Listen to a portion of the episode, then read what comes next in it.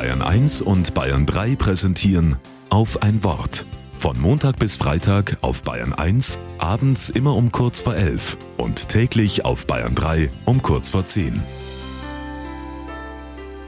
Mit Claudia Zingel.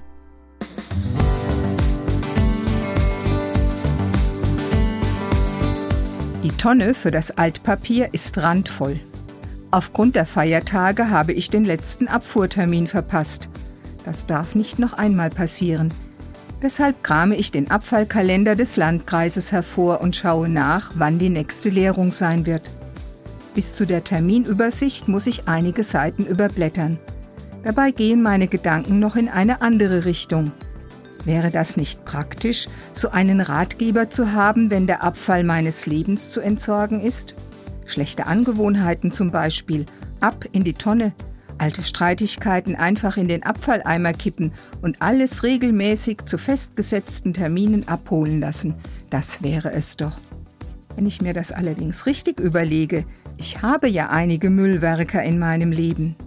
Gute Freunde helfen mir, meine Gedanken zu sortieren und die problematischen zu entsorgen. Vor kurzem habe ich das im Gespräch mit einer Bekannten erlebt.